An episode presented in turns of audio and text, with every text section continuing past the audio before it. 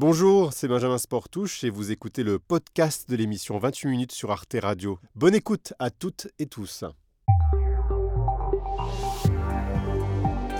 Bonsoir et bienvenue dans le club de 28 minutes avec ce soir comme d'habitude des débatteurs et débatteuses de talent ainsi qu'une dessinatrice pour nous aider à nous forger notre avis sur l'actualité. Au sommaire ce soir, le Salon de l'agriculture est déjà un couac pour le débat entre Emmanuel Macron et le monde agricole.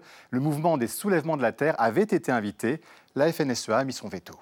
Je n'irai pas à ce grand débat. Je trouve que euh, ce qui se passe est, incompréhensible et, le cynisme qui prévaut à, tout ce que j'observe est intolérable euh, pour les gens que je représente.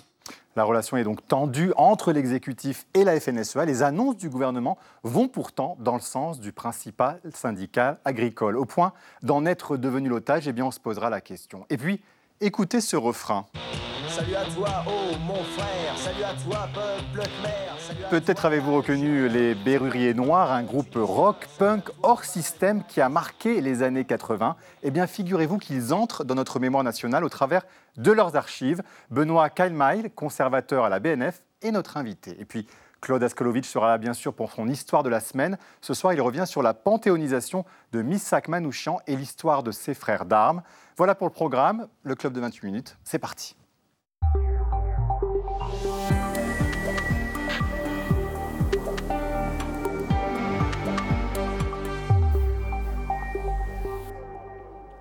Bonsoir Alexandre P. Bonsoir Benjamin. Ravi de vous retrouver. Frédéric Seyss, toujours fidèle au rendez-vous. Bonsoir Benjamin et nos trois clubistes. Bonsoir à vous, Julie Graziani, essayiste, tout va bien, ravi de vous retrouver aussi. Pierre Jacquemin, Bonsoir. rédacteur en chef euh, pour les donateurs Politis. Le dernier numéro est disponible en kiosque, c'est sur le Sénégal, je crois, c'est bien ça. Sur le Sénégal, oui. Et euh, notre historien du vendredi soir, Pascal Blanchard, votre livre, parmi bien d'autres, bonsoir à vous, Mes étoiles noires en images, coécrit avec Lilian Thuram, est paru aux éditions La Martinière. Je ne me suis pas trompé. Et puis au pupitre, Louison, merci d'être là, Louison. Euh, votre roman London Bridge est paru aux éditions Flammarion dans toutes les bonnes librairies donc. Et on commence avec la première actu, Frédéric. Eh bien, on parle ce soir d'Amnesty International qui demande à la France de ne plus livrer d'armes à Israël. Oui, le patron de la branche française de l'ONG a publié cette semaine une, une, lettre ouverte.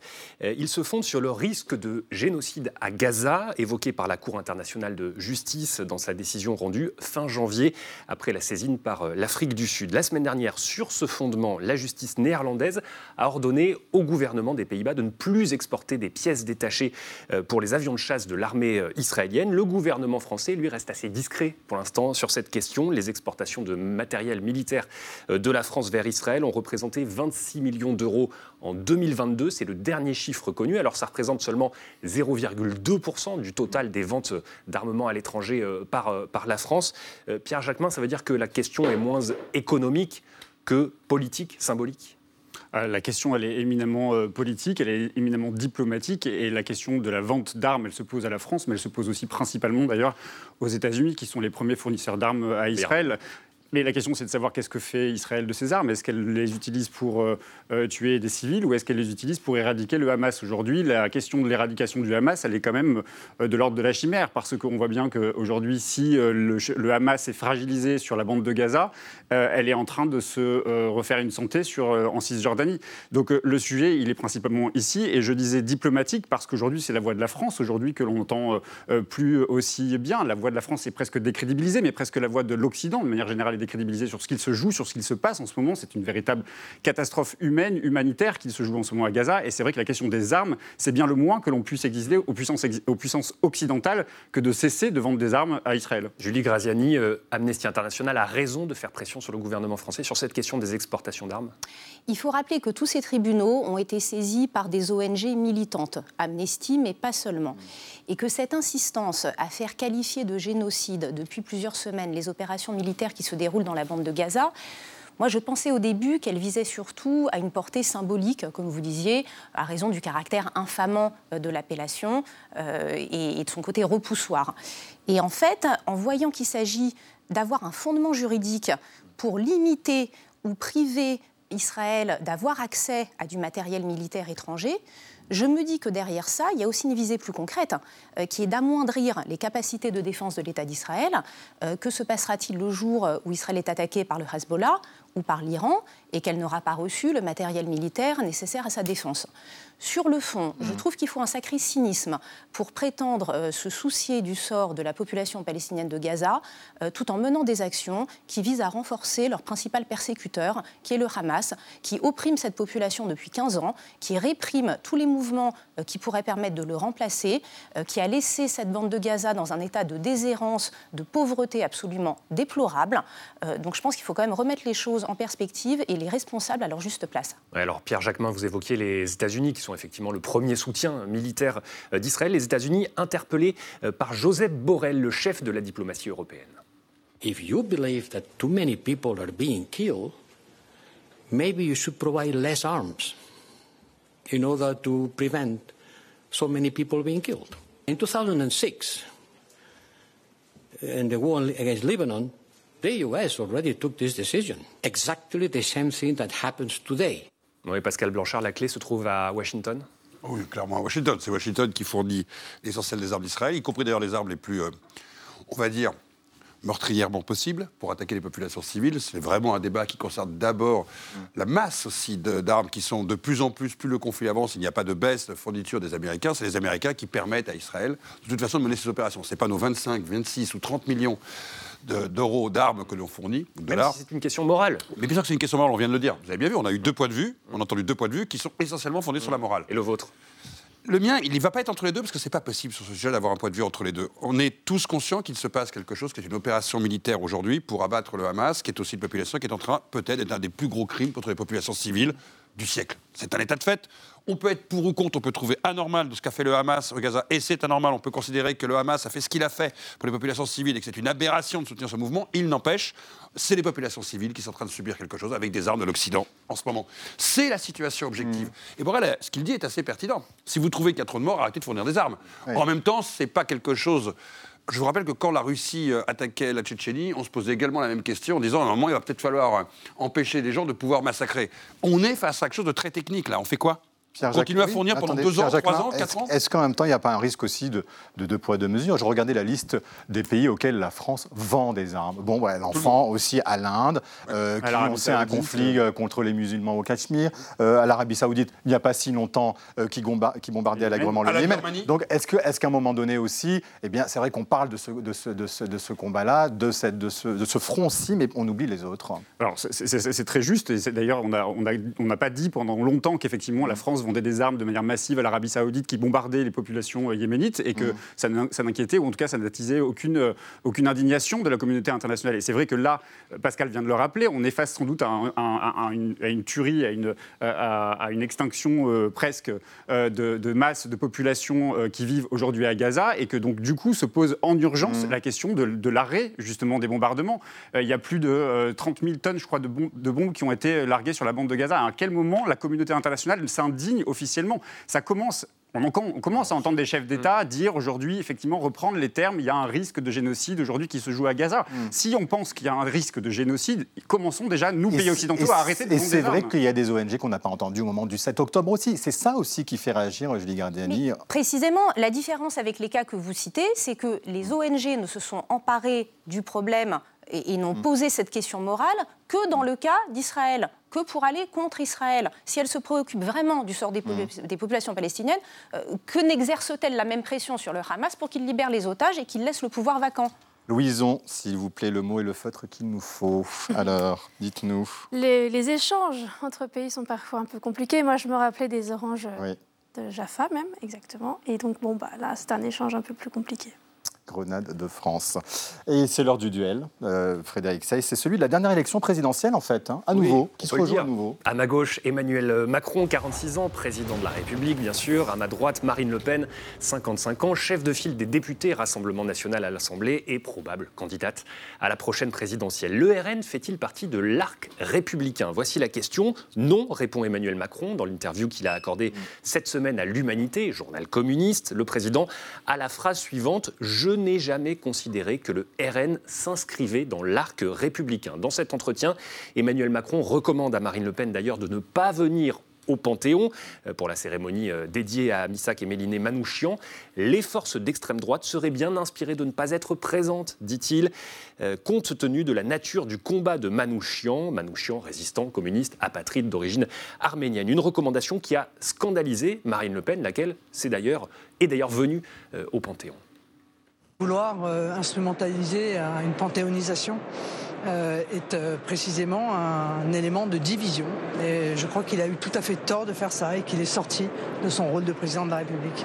Alors le président de la République, par ces mots, n'a pas simplement rendu Marine Le Pen furieuse, il s'est aussi distingué de Gabriel Attal, son Premier ministre. Quand on, pose la, la, question à Gabriel Attal, qu'est-ce que l'arc républicain? Eh bien il répond, l'arc républicain, c'est l'hémicycle. Autrement dit, toutes les forces politiques représentées au Parlement, dont euh, le Rassemblement euh, national. Et c'est là qu'on voit combien l'exécutif et sa majorité sont en fait embarrassés par cette question où placer le RN euh, vis-à-vis de son rapport à la République. Côté pile, la normalisation, normalisation du Rassemblement national, ras-le-bol des jugements moraux parisiens, dit par exemple un proche d'Édouard Philippe, le député Laurent Marcangeli, qui ne voit pas de problème à travailler texte par texte avec les élus du Rassemblement national au Parlement. Normalisation toujours, le, le parti de, de Marine Le Pen a obtenu deux postes de vice-président à l'Assemblée nationale. Rappelons que c'est le règlement hein, de l'Assemblée qui prévoit de répartir les postes de responsabilité entre les différentes forces politiques. Ça veut donc dire que les macronistes ne s'y sont pas Mais côté face, Emmanuel Macron refuse par exemple de prendre en compte les votes du Rassemblement national lors de la loi sur l'immigration. Le sous-texte, c'est quand même que les parlementaires RN ne sont pas des parlementaires euh, comme les autres. Voilà donc comment navigue la Macronie en, zigzag, euh, plus qu'en ligne droite. La ligne d'ailleurs n'est pas la même à Matignon et à l'Élysée. Cela dit, le, le débat ne date pas d'hier. Souvenez-vous en 2012, quand euh, Nicolas Sarkozy dit Madame Le Pen est compatible avec la République, tollé une de libération, indignation et multiples éditos. Dix ans plus tôt, Jacques Chirac, lui, refuse de débattre en 2002 avec Jean-Marie Le Pen au second tour. Il parlait de cordon sanitaire vis-à-vis de l'extrême droite.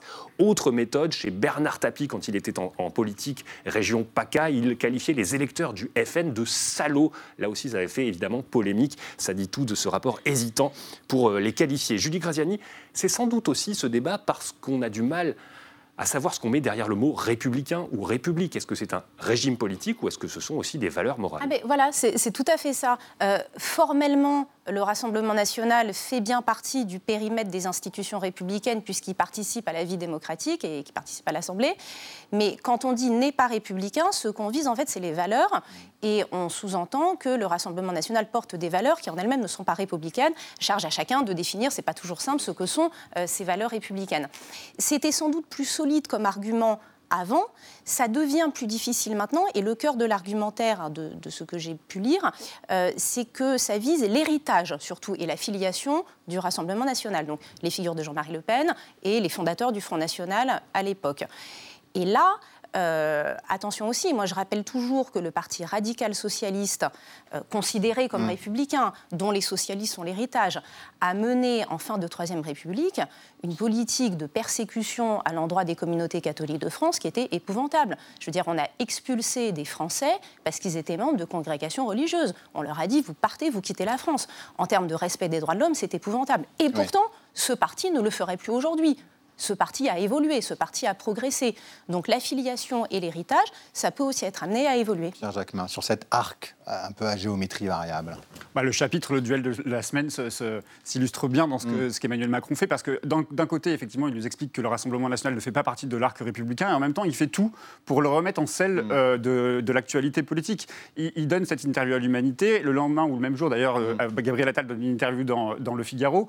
Ils ne, font, ils ne sont obsédés que par le Rassemblement national. D'ailleurs, ils ne font de l'élection qui arrive, l'élection européenne, qu'un enjeu euh, Rassemblement national et la majorité présidentielle. Mais pouvait-il dire autre chose, le président Est-ce qu'il pouvait dire autre chose ce jour-là pour une panthéonisation? Oui, ben, le droit. Il peut, d'abord, il peut tout à fait dire. Il revenait au Rassemblement national. C'était quand même euh, assez compliqué de. de ce, que je crois, c'est que ce que je crois, c'est que le président de la République est obsédé par, par le Rassemblement national parce qu'il s'est fait élire sur une promesse, une promesse en 2017 qui était celle d'anéantir presque le Rassemblement national, l'extrême droite. Or, depuis qu'il est élu président de la République, le Rassemblement national n'a cessé de d'augmenter, d'augmenter dans les, dans les résultats, d'augmenter dans les postes à responsabilité. Vous l'avez rappelé, il y a aujourd'hui deux vice-présidents. Euh, je ne m'y fais toujours pas de voir deux jours aujourd'hui deux vice-présidents diriger l'Assemblée nationale, alors que la majorité présidentielle avait d'autres choix. Ils pouvaient faire le choix des écologistes. D'ailleurs, il y a eu euh, cette volonté-là de, ce de, de, la, de, la, majorité présidentielle. Mmh. Emmanuel Macron, il est véritablement embêté et en même temps, il fait, euh, je, sais que cette expression est, est galvaudée, mmh. mais il fait le jeu du Rassemblement national. Quand il fait la loi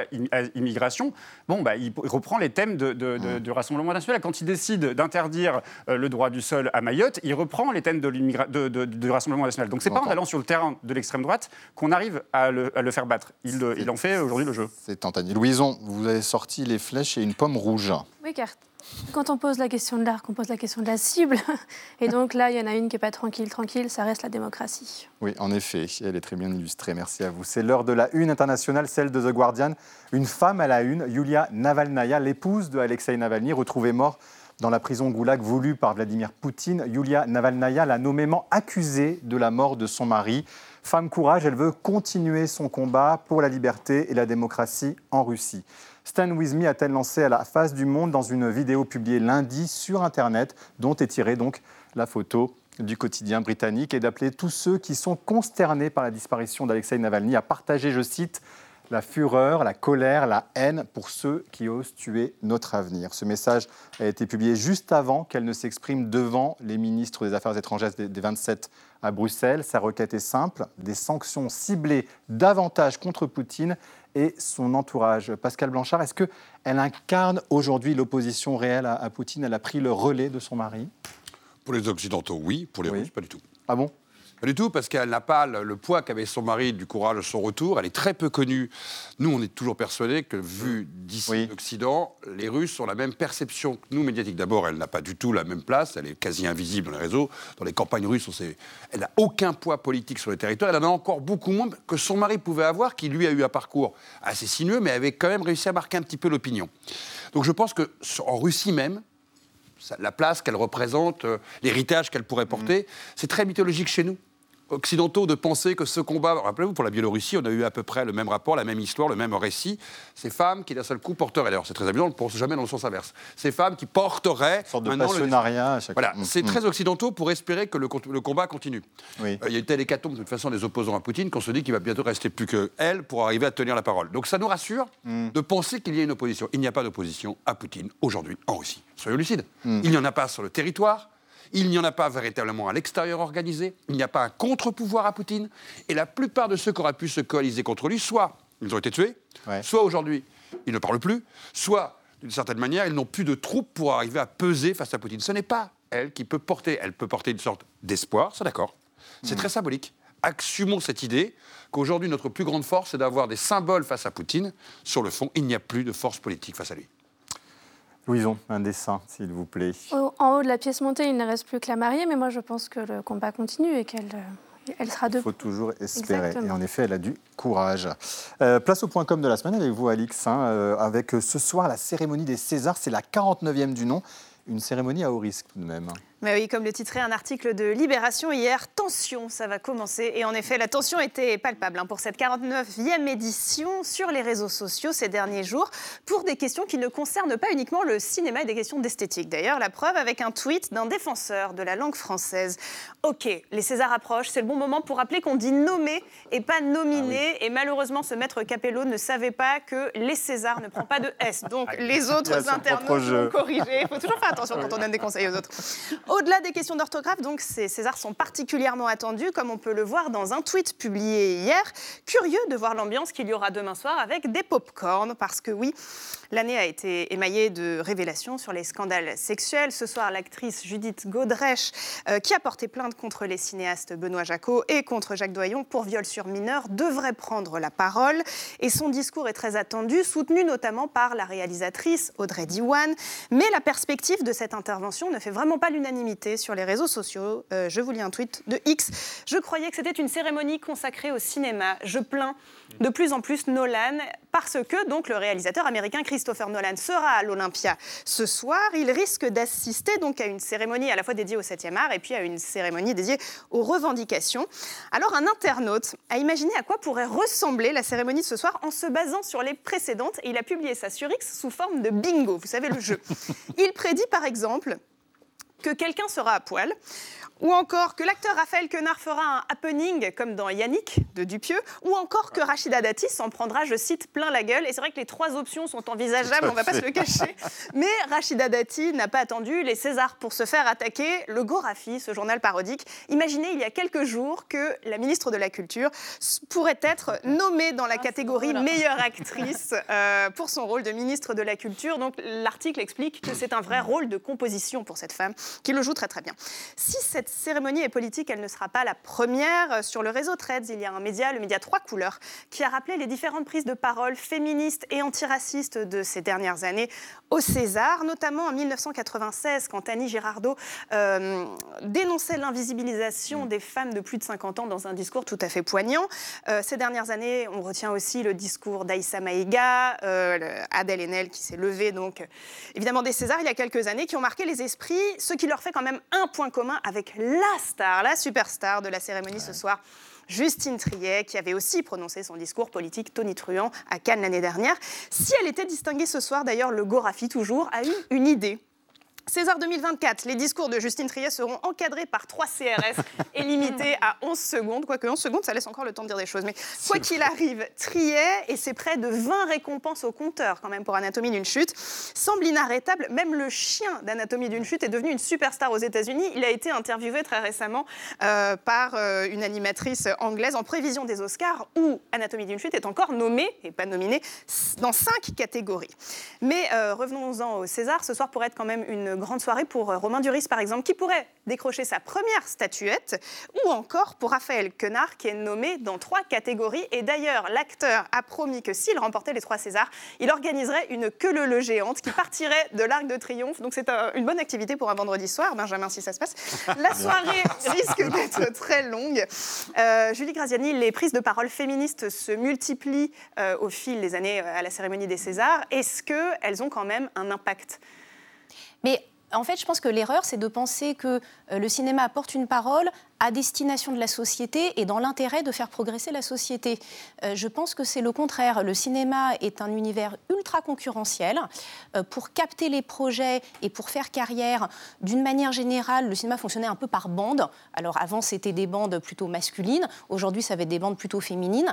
Donc ce sont des stratégies de conquête du pouvoir, ne nous y trompons pas. Et en fait, les réalisatrices, les actrices qui aujourd'hui défendent euh, des thèses féministes et qui font carrière grâce à ça, bah, tout simplement, elles ont un talent particulier pour s'émouvoir des causes dont elles vont tirer profit. Elles font carrière grâce à leur talent, notamment. elles font principalement carrière par leur talent, mais surtout. non, mais des, gens talentueux, non, mais la parole, dans le cinéma. Même, ce que je veux dire, c'est que ah, c'est pas tout des talentueux. Judith Godrèche, 20 secondes pour, pour Judith droit de réponse de Pierre. Elle, elle, explique aussi qu'elle se, elle se grille d'une certaine partie de, de, futurs réalisateurs ou de futures, euh, de futures propositions qui pourraient lui être faites. Donc c'est d'un courage extrême, et comme le dit très bien l'écrivaine euh, Lola Lafont, ce soir euh, devrait être mis presque un, un César d'honneur à toutes ces femmes qui, parlent aujourd'hui, qui parlent et d'ailleurs qui ne, qui, ne, qui ne produisent pas de discours politique. On demande qu'aux femmes de s'expliquer, comme si c'était que le problème des féministes. C'est quand même un vrai, véritable problème. N'oublions pas que si ça a servi, ça n'a pas beaucoup servi les acteurs noirs qui, je vous rappelle, il y a 20 ans, au César, avaient rappelé l'absence des Noirs dans le cinéma français, et ça n'a pas eu un effet si positif que ça, ça n'a pas révolutionné après le cinéma. Donc je ne suis même pas sûr qu'il y a vraiment un impact si immédiat que ça sur des carrières potentielles ou sur des choix. Je pense que ça aussi, ça a bon, On verra, on, verra, on verra ce que ça aura comme conséquence. Parfois, il faut mieux dire les bah, choses. pour les ministres, en tout cas, ça a des conséquences. Euh. C'est possible, en effet. Louison, s'il vous plaît, j'adore votre dessin là. Ah, pour, résumer, euh, cette, euh, sans vouloir faire la féministe, hein, parce que mais en tout cas, le seul truc lourd, ça devrait être le César lui-même. c'est vrai que c'est lourd. C'est vachement lourd. C'est une compression, Benjamin. Autre dossier de la semaine, Frédéric, à la veille de l'ouverture du Salon de l'agriculture, eh bien, la colère ne retombe pas chez nos paysans. Oui, si ce rendez-vous du Salon de l'agriculture était euh, conçu pour apaiser la crise euh, agricole, eh bien, c'est raté, en mm. tout cas. La FNSEA, le premier syndicat, a annoncé euh, ce matin qu'elle boycotterait le grand débat prévu avec Emmanuel Macron. À l'origine de cette colère, ce ne sont pas les dernières annonces de Gabriel Attal, le Premier ministre, cette semaine, qui ont été plutôt bien reçues mm. par la profession. Non, le motif de grogne, c'est l'invitation à ce même grand débat par l'Élysée du mouvement Les Soulèvements de la Terre, mouvement écologiste très décrié par les agriculteurs euh, pour ses méthodes violentes. Alors, rétropédalage ces dernières heures à l'Élysée avec plusieurs versions. Les soulèvements de la Terre ne sont plus invités. Et puis ensuite, on a entendu ils n'ont jamais été conviés, pas de problème. Cela ressemble un peu à de la panique. Voilà qui confirme en tout cas que quand la FNSEA gronde, le gouvernement l'écoute. Pierre Jacquemin, ce syndicat agricole est-il devenu trop influent auprès de l'exécutif. Écoutez, quand on voit l'historique du mouvement, euh, les forces de l'ordre qui ont mm. quand même euh, escorté les tracteurs sur les autoroutes, les forces de l'ordre qui ont accompagné les livraisons de fumier devant les préfectures, les forces de l'ordre euh, qui ont fermé les yeux sur un certain nombre de violences qui ont, été, qui ont émané de ces mobilisations qui étaient organisées principalement par la FNSEA. quand on voit le nombre de revendications qui ont été acceptées, les renoncements sur les questions écologiques, les renoncements sur les questions sanitaires, hein, la santé des agriculteurs en premier, quand on voit tout ce que le gouvernement, comment il s'est plié en quatre pour recevoir à l'Elysée, à Matignon, la FNSEA, on mm. se dit qu'effectivement aujourd'hui ça paraît euh, presque, c'est de mauvais amis presque la FNSEA. Et, moi, ce qui me frappe dans tout ça, c'est que dans toute cette mobilisation, on a mm. parlé principalement de ces grandes exploitations qui sont représentées par la FNSEA, sauf qu'on oublie que 30% aujourd'hui du volume de la production agricole, il est fait par des ouvriers agricoles. Est-ce que la FNSEA, vous l'avez entendu une fois, revendiquer ou en tout cas demander à avoir des exigences sur euh, ceux qui travaillent sur les, les, exploitations elle parle revenu. Elle parle revenu en général. Elle, parle, elle, tout le monde, hein. elle, parle, revenu, elle parle pas trop revenu, en tout cas de ces exploitants, euh, de ces, ouvriers agricoles. Qui Ils sont, à la Confédération paysanne. Mais pas que la Confédération. Sur les grandes exploitations de la mm. FNSEA, il y a quand même un, certain nombre de personnes qui vivent de manière très précaire, qui sont des ouvriers agricoles et qui, dont on n'a absolument pas entendu parler. Et aujourd'hui, Emmanuel Macron a mis en scène aujourd'hui euh, un syndicat comme celui de la FNSEA qui ne fait que revendiquer. Alors attendez, on va écouter une mise en cause. On va écouter une mise en cause. Emmanuel Macron, euh, mise au défi par Arnaud Rousseau, le président de la FNSEA. J'attends du président de la République qui nous redit si oui ou non, au plan international, il entend protéger l'agriculture française face à des importations qu'on ne tolère pas. J'attends du président de la République qui nous dise ce qu'il entend faire à Bruxelles. J'attends euh, du président de la République euh, qu'il nous explique comment euh, il va protéger la construction du prix en marche avant, la question du prix, la question du revenu. Julie Graziani, c'est le meilleur lobbyiste de France? Bah, il, a en tout cas euh, une oreille, une influence auprès du gouvernement qui est indéniable, euh, qui ne tient pas qu'à sa propre personne, hein, mais aussi à la FNSEA elle-même, qui joue ce rôle depuis les années 60. Alors après, c'est, dit, est-ce que le gouvernement est l'otage? En fait, c'est dans les deux sens. Le gouvernement a intérêt à avoir un seul syndicat unifié, qui n'est pas forcément représentatif de l'ampleur euh, des, disparités qui agitent le monde paysan, et ça on le sait très bien, mais le gouvernement n'a pas du tout envie d'éclater la représentativité du, monde agricole, parce que ça lui, ça lui faciliterait pas la tâche, tout simplement simplement. En revanche, il peut avoir intérêt, dans ce grand débat, à faire monter opportunément l'un ou l'autre des concurrents de la FNSEA, et en particulier les soulèvements de la terre ou la Confédération paysanne, considérés comme plus à gauche, mmh. dans un but tactique euh, pour inquiéter et pour faire ressortir la FNSEA comme un interlocuteur raisonnable par rapport à des modèles de décroissance euh, mmh. qui seraient jugés comme euh, trop extrémistes ou pas cohérents. La FNSEA qui maintient, elle ne viendra pas au débat prévu par le président de la République demain Pascal Blanchard. Mais en même temps, j'allais vous dire, bon, bah, ils défendent leur beefsteak. Ils, ils font ce que des corporations peut-être devraient faire dans notre pays pour défendre leurs revendications, non? C'est un peu plus complexe. C'est parce que je pense qu'on l'a bien dit, depuis les années 60, il y a une forme de monopole et le, le La cogestion? Mais non, c'est pas une cogestion. À partir du moment où vous définissez que quelqu'un va systématiquement, dans tous les cas de figure, gagner les élections pour la représentativité des paysans de France, vous n'avez pas créé un système au départ qui est très démocratique. Après, de dire, bah, ils sont que deux à se parler, le gouvernement et la FNSEA, c'est vrai que ce système, mais en même temps, c'est ce système qui fait la situation où on est aujourd'hui pardon, pour inverser tout ce qu'on vient de se dire. Donc, depuis les années 60, la FNSEA et les gouvernements successifs ont créé le système qui pose problème aujourd'hui.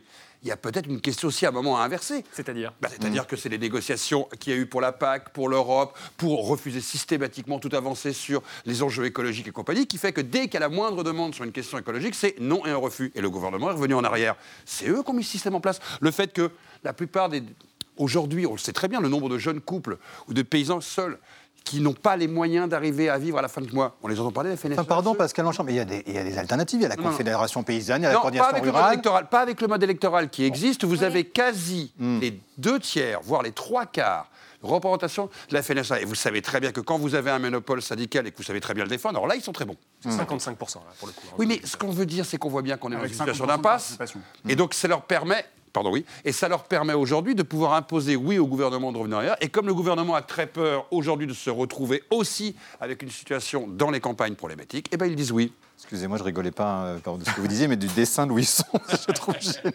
J'ai vu que le... Louison, non. Oui, si, si, si, vous rigolez du petit cochon. Hein. Voilà, je sens, allez. Avec, ce, avec ce, petit cochon bien plein de nitrite, donc grosse fluo.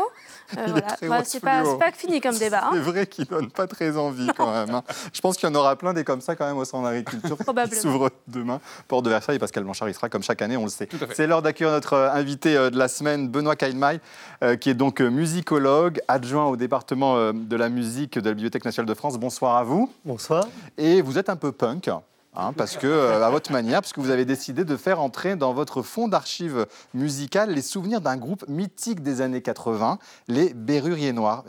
Qu'est-ce qui vous est passé par la tête, en fait c'est tout simplement la mission de la Bibliothèque nationale que de recueillir tout ce qui fait le patrimoine de la France, mmh. sans distinction de, de genres musicaux pour ce qui est de la musique. Ou de, donc euh, c'est simplement euh, euh, remplir les missions de la Bibliothèque nationale. Alors Pierre et Julie sont trop jeunes pour s'en souvenir, donc on va leur laisser l'occasion de réécouter les Berruyenors, écouter un extrait. Salut à toi, oh mon frère, salut à toi, peuple khmer, salut à toi, l'Algérien, salut à toi, le Tunisien, salut à toi, Bangladesh, salut à toi, peuple grec, salut à toi, peuple Salut à toi, donc c'était vraiment une chanson mythique, vous vous en souvenez, Julie? Non, moi, je Vous chanté les Sex Pistols. ah, d'accord, non, c'était pas trop votre genre. Alix. Parmi les, objets qui vont être exposés, il y aura notamment euh, certaines partitions. Est-ce qu'il y aura même un clavier, un certain DD, si je ne me trompe pas? Alors oui, euh, ce n'est pas le clavier, c'est un des membres des, des, des, puisque c'est la boîte à rythme. Puisque c'est ce qui fait une des particularités de, de Berrurier Noir, c'est de ne pas euh, de ne pas avoir pris de batteur et d'avoir fait l'intégralité sauf un concert en 84, de leur musique avec une boîte à rythme. Donc effectivement, la boîte à rythme fait partie des objets qui ont été versés par euh, Masto et François euh, à la Bibliothèque nationale. Oui, parce que vous pouvez vous permettre d'accueillir cette collection parce qu'il y a un membre du groupe, il faut le dire, qui a été particulièrement méticuleux dans la conservation des archives, c'est ça? Exactement, c'est François qui a conservé l'intégralité de ces, de ces archives depuis euh, quasiment le début, euh, hormis quelques petits euh, objets qui ont pu être soit perdus, soit détruits dans le cadre des, des, des affaires qu'ils ont pu avoir dans le cadre de, de Black War notamment. Est-ce que c'est punk de tout conserver comme ça alors qu'on a une image plutôt de la, la destruction Alors, moi, je ne peux pas me placer en tant que punk parce que malgré l'introduction, je ne sais pas si je suis punk. En tout cas, je ne suis pas là pour représenter le mouvement punk. Euh, donc, Mais c'est vrai qu'on ne s'attendait pas à ce qu'ils conserve autant de choses. Ah non, moi non Vous-même, vous avez été surpris, paraît-il, quand vous avez découvert combien 20 cartons, c'est ça? Oui, il y avait oui, plus d'une vingtaine de cartons euh, pour le fond de François et un petit peu moins, de trois cartons pour le fond de Masto. Mais effectivement, il y avait. Euh, et surtout, ce qui est très intéressant, c'est qu'on on embrasse la totalité de, de, ce mouvement de rock alternatif, pas uniquement à travers le prisme de Berrurier Noir, mais mm. bien au-delà du mouvement des squatteurs, de, de tout ce qu'il y a pu avoir autour de cette période des années 80. Mais c'est vrai que moi j'ignorais que vous avez des archives musicales aussi importantes. Qu'est-ce qu'on peut trouver d'autre quand on va aux archives Et on peut les consulter d'ailleurs, hein, c'est ce que vous dites, il suffit de faire une demande. Exactement. Et donc qu'est-ce qu'on peut trouver? Des choses qui sont très anciennes? Alors, Des partitions? alors Pour ce qui est de la musique, effectivement, on remonte, euh, euh, on remonte jusqu'à la, à la musique médiévale. Ah oui mais, euh, mais on trouve aussi bien des manuscrits de Mozart, Beethoven, Ravel, Berlioz ou autres mmh. que bah, du euh, aujourd'hui de l'Oberkampf aussi, euh, Barbara, puisque euh, l'association Barbara Perlin-Pimpin a fait don des archives qu'elle avait rassemblées à la Bibliothèque nationale, mmh. et c'est amené à, à, continuer comme ça. Et ces archives, elles sont parfois difficiles à obtenir. Non, je pense par exemple aux archives de Barbara, où parfois ce sont des particuliers qui, ont, qui, conservent ces archives jalousement. Oui, alors euh, jalousement, je ne sais pas. La preuve, Barbara, euh, l'association a, été très généreuse euh, lorsqu'on a commencé à discuter de, l'avenir du fonds Barbara. effectivement, après, certains artistes gardent leurs archives, mais parce que, surtout lorsqu'on a affaire à des artistes qui sont encore vivants, si je puis dire, euh, ce sont des archives qui servent encore parfois. Donc ils disent c'est pas que je ne veux pas, je veux pas le donner, c'est que je m'en sers de mes archives. Donc euh, parce qu'à partir du moment où c'est donné à la Bibliothèque nationale, bah, ça ne leur appartient plus, ils peuvent plus en faire ce qu'ils veulent. Pascal meurt d'envie de vous poser une question. Oui, bah c'est génial, parce qu'en fait, voilà pourquoi il y a des historiens. Parce qu'il était coiffé punk. Exactement. voilà pourquoi il y a des historiens, parce que dans 20, dans 30 ans, dans 40 ans, dans 50 ans, ce qu'on est en train de se dire, tout le monde aura oublié une partie des Bérets noirs d'une certaine génération, mais c'est comme pour les générations d'avant, on a oublié les grands chanteurs du début du XXe siècle, par exemple on conserve sur ces bases des historiens travaillent et remettront un moment la conscience de ce qu'a été cette culture. Vous l'avez entendu, en trois paroles, vous avez compris qu'on était dans l'urbain, qu'on était dans le débat sur l'immigration, qu'on était dans le débat sur la diversité. C'est ça qu'analysons des historiens de, de la fin du 21e siècle en disant ah, ils étaient quand même punk à cette époque-là. Ça devait être une question, mais c'était une réponse. Ah bon Bien sûr. Bon, merci à vous euh, d'être venu euh, sur le plateau. Donc, je rappelle, vous êtes euh, commissaire de l'exposition dans les archives de François et Masto de, du Berrurier Noir, hein, dont voici le livre. Hein. Donc, ça se tient à partir du 27 février, c'est bien ça, la semaine prochaine, jusqu'au 28, avril. Et eh ben, écoutez, merci. Et on ira tous. Hein. Julie, vous irez aussi. Pierre on aussi. Ensemble. Bah, voilà. Bah, ils y vont dès À deux heures de Berrurier Noir, ça va quelque chose. Là. Merci à vous d'être venu, Benoît Kainmai. un dessin, Louison, s'il vous plaît. Alors, ça va c'est pas, très facile de dessiner avec les mains comme ça, mais, euh, mais donc ouais, ça va swinger à la BNF. Et je viendrai aussi. C'est un autre type de livre rouge en fait. Merci. Alors pour vous succéder, notre punk à nous. Voilà, Claude Askolovitch, merci. Installez-vous, Claude, pour votre histoire de la semaine. Les Clash, c'était pas vraiment du punk, mais t'es jeune. ah bon Ça sera l'objet d'une autre chronique ou d'une autre histoire de la semaine. Mais cette semaine, vous revenez sur le temps fort, la panthéonisation de Misak Manouchian, son épouse et leur fer d'armes. Mais en réalité, bonsoir mes amis, je suis venu vous raconter la vie héroïque d'un homme appelé Jonah Geduldish, mort à 26 ans et de le nom désormais figure au Panthéon. Il est né en 1918 en Pologne, il est juif, adolescent, il devient communiste, c'est dangereux. Alors il quitte le pays, il rejoint son père qui est ouvrier en Palestine sous mandat britannique. En 1937, le voilà en Espagne, il défend la République contre le fascisme dans les brigades internationales. En 1939, il est vaincu, il passe en France, la République l'emprisonne dans les camps qui ont été ouverts pour les rouges il s'évade, il monte à Paris, des militants communistes lui fabriquent une fausse identité. Après notre défaite de 40, on le retrouve travaillant masqué dans un atelier de l'armée allemande tout en organisant des grèves et des sabotages dans l'industrie de la ganterie où des artisans des prolétaires juifs qui n'avaient pas le choix vendaient leur production aux Allemands. À ce moment-là, l'Union soviétique a été attaquée par Hitler partout qu'il soit, chaque communiste est un soldat. Jonah va lancer des bombes, Jonah va attaquer des trains, Jonah va être arrêté, fusillé. Il est un de ces martyrs de l'affiche rouge que l'on a honoré symboliquement près de Missak et Méliné Manouchian. De Geduldish, le président Macron, hier jeudi, a prononcé le nom, mais distraitement, se trompant. Il l'a cité comme un juif polonais qui serait devenu résistant après l'invasion de la Pologne par les hommes de fer de Hitler. Donc, quand la Pologne était tombée, Jonas était ici déjà un combattant clandestin. Et tout en sachant qu'un hommage n'est pas une thèse d'histoire, mais une histoire qu'on raconte à un pays pour qu'il se rêve mieux, je suis triste pour Geduldish et ses camarades, Marcel Reimann, Simon Epstein, qui survivent, qui surtuer, qui surmourir, parce que la révolution les portait, nous ne les avons pas dit, nous sommes passés à côté d'une espèce disparue, les communistes des années 40, qui n'ont que le nom en partage avec nos aimables contemporains. Pour ces communistes-là, les guerres avaient commencé bien avant 1939, dans une Pologne où régnait la réaction et l'antisémitisme. Alors le parti les exfiltrait à l'ouest. Elles s'étaient poursuivies, ces guerres, en Espagne. Elles s'étaient continuées dans les rangs des FTP-MOI, l'organisation par le PC des travailleurs étrangers. Ce fut alors un choix de communistes que de tuer l'ennemi dans des attentats. Les gaullistes, à ce moment-là, ne s'y résolvaient pas. Ça avait été aussi une assesse communiste de subir, en dépit de la colère et de la honte, le pacte transitoire entre Staline et Hitler. Souvenir personnel. Jeune journaliste, j'avais rencontré un géant, Georges Guingouin, un instituteur communiste qui en 1944 menait les maquisards du Limousin.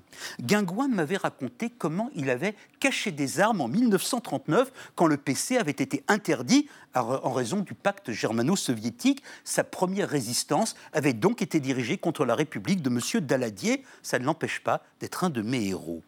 Mais il faut alors savoir qu'au Panthéon, on honore depuis hier le plus absolu des communismes et que ce communisme du temps de Staline fut une composante essentielle de la France.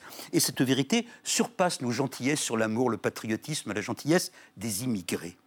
Le, nazisme vaincu, des survivants de la Moï quittèrent la France pour aller à l'Est construire le communiste. Mélini Manouchian s'en alla en Arménie soviétique. Un homme qui s'appelait Boris Olban lui partit en Roumanie où il était né, où il avait commencé à militer. Il devint général. Holban, vous allez le voir, c'est le grand absent de nos narrations.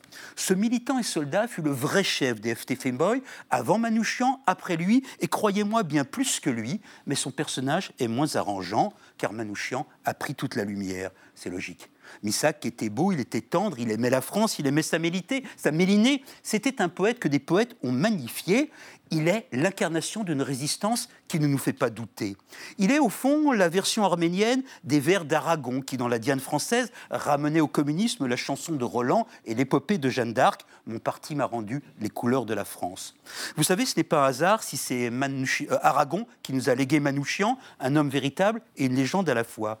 Et ce n'est pas un hasard si l'espiègle le président Macron a perlé son discours de référence à Aragon jusqu'à ce vers sans lien avec la résistance. Est-ce ainsi que les hommes vivent? Manière de nous dire que nous avons célébré le poème au moins autant que la vérité. Merci, cher Claude. Et un dessin de Louison qui nous donne la chair de poule. Bah, pour finir sur, euh, voilà, pour rester un peu dans la poésie de Claude, se dire que Missak et Méliné ont aimé autant que nous l'interprétation de Chatterton. Incroyable ce moment hein, où Chatterton a interprété euh, l'affiche rouge de Ferré. C'était euh, extraordinaire. À vous, cher clubiste, pour la photo de la semaine. Hein, vous avez choisi une photo qui illustre pour vous cette semaine. Julie Graziani, on commence avec vous. Le sort du lanceur d'alerte Julien Assange, suspendu à la décision de la justice britannique. Mmh. Oui, verdict euh, qui sera rendu le 5 mars pour savoir si Julian Assange sera extradé vers les États-Unis. Mais finalement, qu'il gagne ou pas, il a déjà perdu. Euh, ça fait 12 ans qu'il est mmh. emprisonné. Sa vie est un enfer, emprisonné de facto, hein, puisqu'il a été retenu dans différentes ambassades.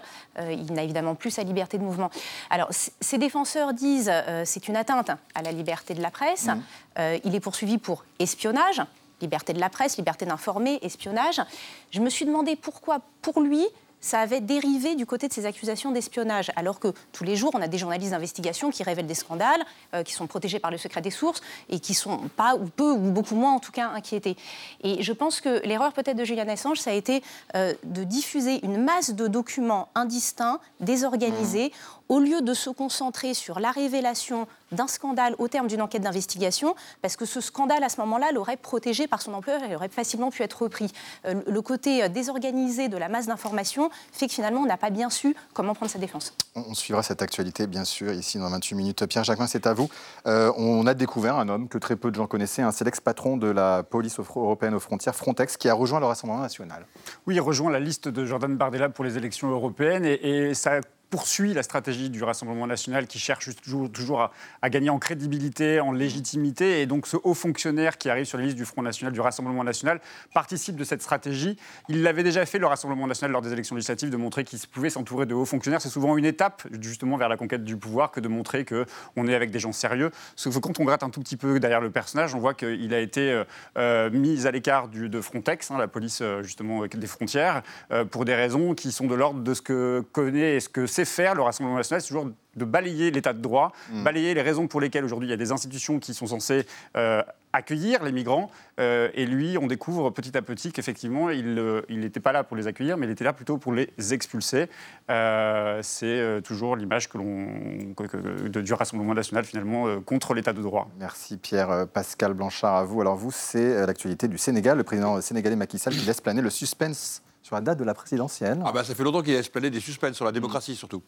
C'est un peu le débat. Macky Sall a tout fait pour que ce soit la pagaille depuis. Il n'a pas le droit de se représenter pour la troisième fois, on a compris. Mais alors donc normalement, quand vous vous représentez pas, vous vous occupez quand même pas trop de ce qui va se passer après vous. Bah, lui, il a fait l'inverse plutôt que de laisser faire la démocratie, et le Sénégal est un des grands symboles de la démocratie en Afrique de l'Ouest, je tiens à le rappeler, et donc c'est important, surtout quand on voit ce qui se passe en Afrique de l'Ouest depuis quelque temps, eh bien il a mis une pagaille absolue. Alors d'abord, il a commencé à mettre certains opposants dans l'impossibilité de se présenter, puis il a fallu attendre l'été 2023 pour qu'il annonce que clairement il ne se présenterait pas, et puis là, le 2 février, il a annoncé que les élections étaient reportées, mais que bien sûr, il partirait le début avril. Mais seulement si un président est élu, puisque c'est le principe de la Constitution. Donc en fait, il repousse l'élection pour peut-être partir encore plus tard, il met des gens en prison pour éviter qu'ils se présentent, et donc il fait du mal à la démocratie.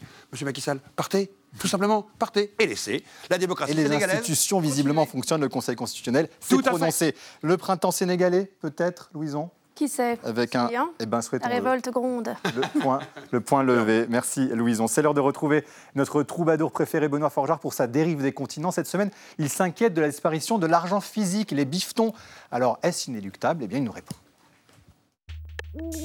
Bonsoir Benjamin. Il n'y a pas que les espèces animales qui disparaissent, les espèces sonnantes et trébuchantes aussi.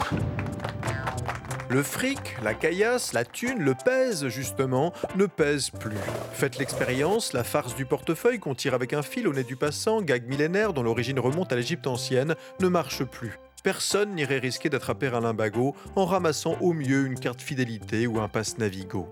Adieu, billets racornis, humides et sales, dont on se demandait par quelles mains ignobles ils étaient passés. L'argent liquide allait du malade au bien portant, du président à l'ivrogne, sans jamais rien perdre de sa valeur. Cette grosse coupure, c'est peut-être votre idole qui l'avait jetée hier en pourboire à un taxi. En passant d'un citoyen à l'autre, billets et pièces étaient comme l'abeille qui butine. Non pas qu'ils amenaient le pollen de l'un au pistil de l'autre, mais qu'en transportant les microbes, ils renforçaient les anticorps de tout un peuple, ils rassemblaient, quand bien même certains, c'est vrai, voyaient passer les billets moins souvent que d'autres. Eh bien, c'est fini tout ça. Le boulanger ne vous fusille même plus du regard quand vous dégainez la CB pour régler deux carambars. Alors, à quoi bon se casser la tête à extraire 20 euros de la tirette si on n'a plus jamais l'occasion de les plaquer chevaleresques sur un comptoir? A-t-on seulement pensé aux psy, chez qui le paiement par argent liquide est une composante essentielle du processus thérapeutique? Et les SDF, c'est peu dire qu'ils voient leurs revenus baisser dangereusement. D'aucuns songent sérieux à les équiper de terminaux. Mais faire la mendicité en tendant un TPE, ça vous donne une gueule de petit commerçant, ça tue le charme. Quel salaud osera frotter sa carte sur le front d'un homme, à la fois sans domicile et sans contact? Autrefois, les SDF se plaçaient sous les DAB, mais avec la fin annoncée des espèces, les DAB se font rares, et les SDF ne savent plus où se mettre. Sans monnaie sur lui, le passant ne rougit même pas de refuser l'obol. Désolé, rien sur moi. Ce n'est pas seulement la carte qui s'est fait avaler, mais 2000 ans de culpabilité judéo-chrétienne. Le liquide s'évapore, ne resteront bientôt plus que des cœurs arides. Merci, cher Benoît. Merci à tous, les amis, d'avoir été là ce soir. Merci à vous, bien sûr, de nous avoir suivis. On se retrouve demain à 20h05 pour 28 minutes samedi et son commun international. Et comme d'habitude, eh on va se quitter en musique avec Kenny West. Le rappeur américain se produit ce dimanche à Paris pour un concert surprise. Il l'a annoncé il y a quelques jours à peine. Et comme il a du mal à remplir, eh bien, on est comme ça à 28. On va lui donner un petit coup de pouce. C'est le titre Power. À demain. Tchuss. 21st century, doing something mean to it. Do it better than anybody you ever seen. Do it. Screams from the haters, got a nice ring to it. I guess every superhero need his theme music. No one man should have all that power. The clock's ticking, I just count the hours. Stop tripping, I'm tripping off